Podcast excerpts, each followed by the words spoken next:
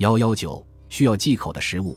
姑娘结婚后，做母亲的和做公婆的最关心女儿和媳妇何时有喜。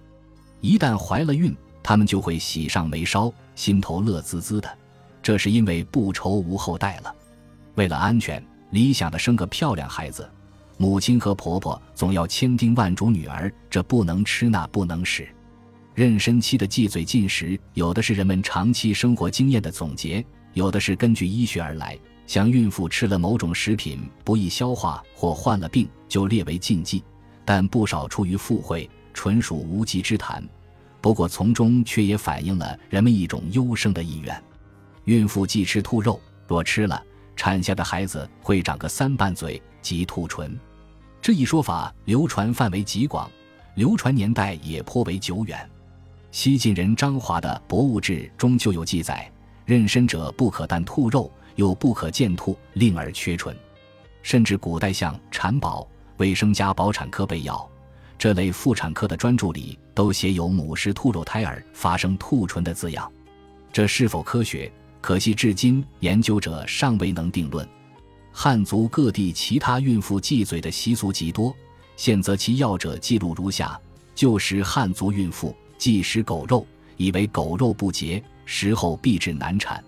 黑龙江一些地方，孕妇不能吃狗肉，吃了狗肉的话，将来孩子爱咬人，吃奶时也爱咬奶头。河南也有孕妇禁食狗肉的习俗，豫东虞城县一带尤其孕妇吃黑狗肉，据说孕妇吃了黑狗肉会化胎流产，不能吃驴肉、马肉，这样生下的孩子夜里才不啼哭。有的地方又以为，如果吃了驴、马肉，会使孕期延长。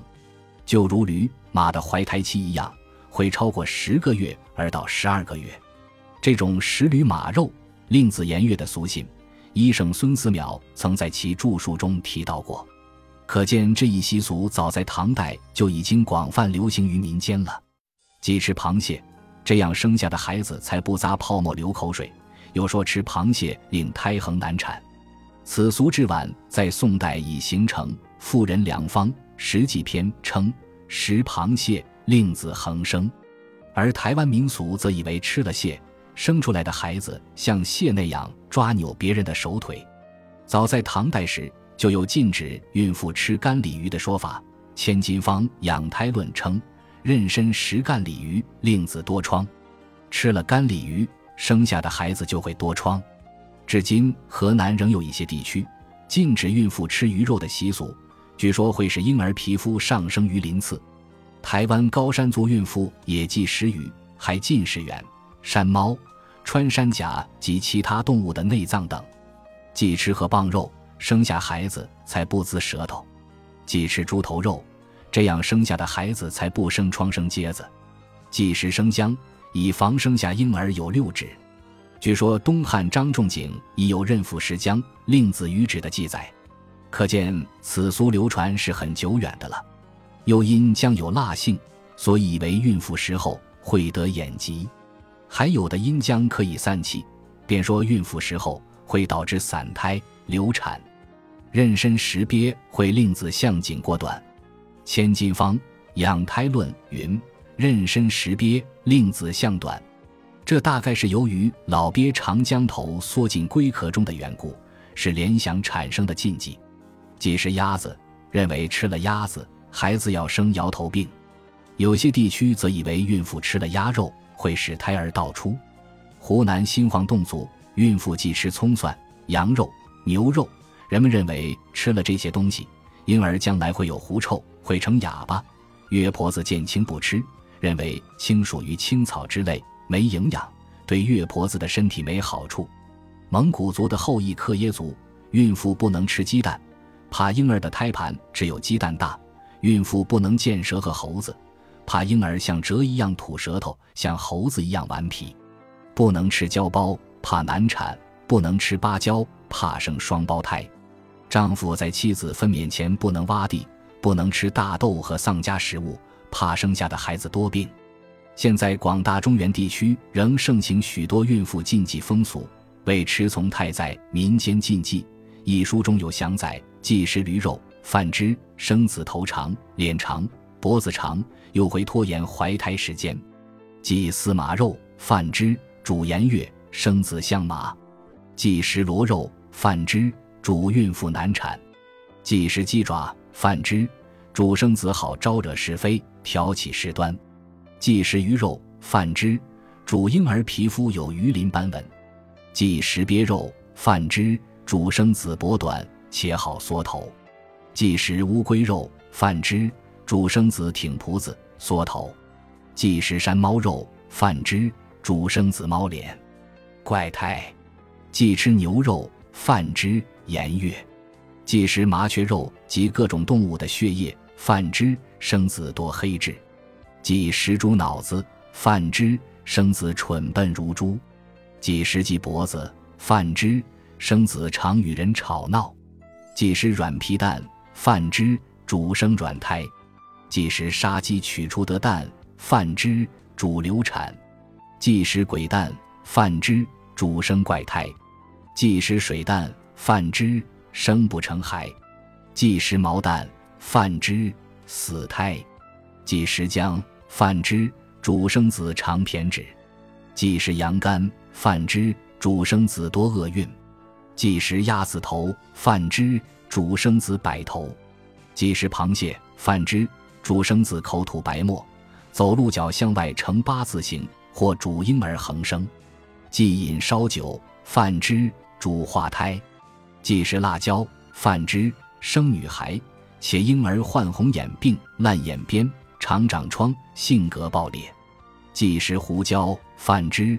主生子不长头发，忌食花椒；饭之，主生子眼小；忌食黄鳝；饭之，主生子扭筋；忌食泥鳅；饭之，主生子滑皮；忌食火头鱼；饭之，主生子任性；忌食虾；饭之，主生子眼小；忌食茴香；饭之，主坠胎；忌食桑葚；饭之，主生子倒下。忌食李子，饭之，主生子眼睛视物模糊；忌食坟墓上的黑豆子，饭之，主生怪胎；忌食祭祀用过的食品和水果，饭之，主生怪胎；忌将饼四折叠起吃下，饭之，主生怪胎且难产。更有意思的是，他们还忌想吃的东西不能到口，饭之，婴儿会急出毛病，长出一对赤色眼睛。这里的人们认为。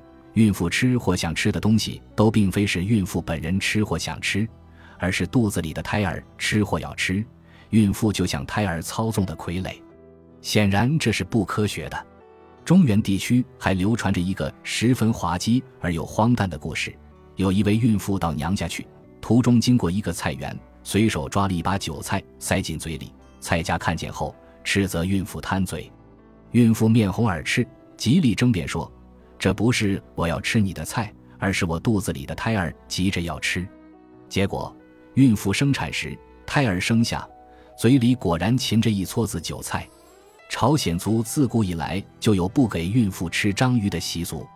传说在很久以前，海里就生活着一个水族大家庭，他们一入夏就开始为筹备冬天的食粮而奔忙着。可是，唯独章鱼不然，早晨出去闲逛。当天吃饱当天乐，不管明天饱或饿，他不仅自得其乐，反而还笑那些勤劳者是无故的浪费精力。别人劝他，都好比是对牛弹琴。冬天来临了，所有的朋友们都因为储存了大量的足够食粮，在家里过着舒适的日子。章鱼却满以为无论什么时候、什么地方都会找到吃的，开始还勉强混个半饱。可到了深冬，一天一顿也混不上了，他后悔极了，无可奈何，只好去讨饭。他首先来到明太鱼家，明太鱼热情地款待了他。第二天，章鱼又跑到鱿鱼嫂家去找食。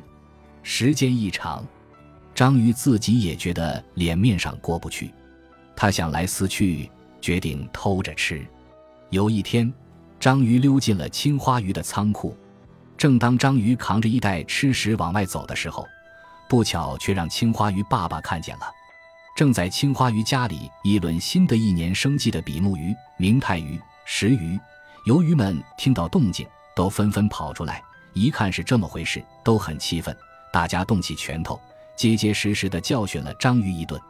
就在这时，凶猛的鲨鱼跑了过来，一口咬住了章鱼的脊梁骨，三下两下就把他的骨头拽扒出来吞掉了。从此，章鱼的身上没有骨头，只好到大海深处的石洞里藏身。藏起来倒还容易，饿肚子实在难受。他前后左右的寻找，却一点充饥的东西也找不到。他找着找着，看见了自己的八条腿，于是他一口气吃了一条。过了几天，又饿得受不了，又咬下一条。一冬天，章鱼就把八条腿全吃光了。在以后，它实在无计可施，就像死了一样，在海底深处藏着。好容易盼到天气顺势转好。它吃掉的腿根上又生出了新腿，可是不知道吸取教训的章鱼还是像以前一样，夏天混，冬天逃，一条腿一条腿的咬下吞。朝鲜族的祖先认为，与其生出像章鱼那样没有一点骨头、又懒又蠢的子孙，还不如干脆没有，所以就不给孕妇吃章鱼。